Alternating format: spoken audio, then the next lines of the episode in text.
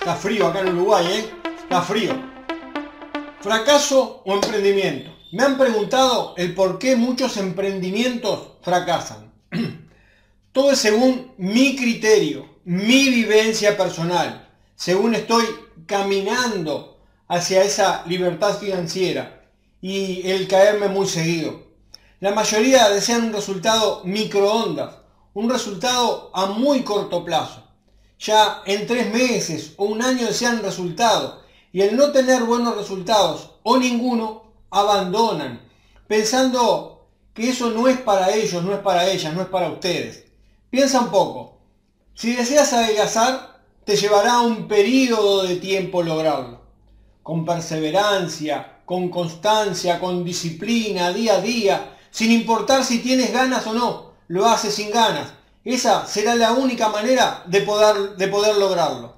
Lo mismo, lo mismo sucede con tu emprendimiento. Sin días libres hasta lograrlo. No hay vacaciones hasta lograrlo y punto. No es negociable lo que tú deseas.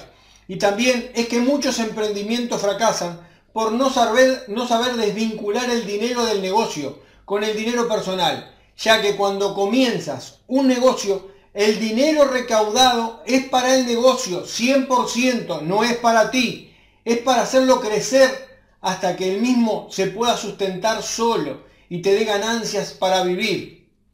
Hasta este entonces, ese dinero no es tuyo, es del negocio.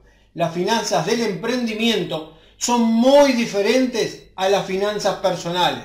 Recuérdalo, ten en cuenta y que quede bien claro que el dinero del negocio es para el negocio y no debe ser utilizado para lo personal ni familiar ni nada. Para ello tendrás que buscarte un trabajo vehículo o una entrada aparte, un trabajo en paralelo para poder sustentarte hasta que tu negocio comience a facturar igual o más que tu trabajo vehículo. Y eso es trabajo duro y constante, sin prisa pero sin pausa, con sus caídas, sus enseñanzas, en días libres y horas libres, siempre, siempre. Y recuerda que para poder vivir como sueñas, vas a, deberás emprender, porque como dependiente, o sea, como empleado, no vas a poder lograrlo. Es muy difícil, porque tu entrada económica no la podrás subir al nivel de vida que realmente deseas tener. Es más, y estoy muy seguro que estás bajando el nivel de vida cada vez más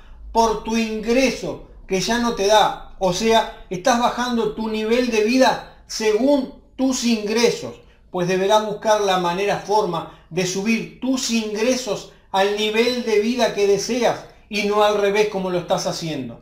¿Se comprende lo que, hay, lo que digo?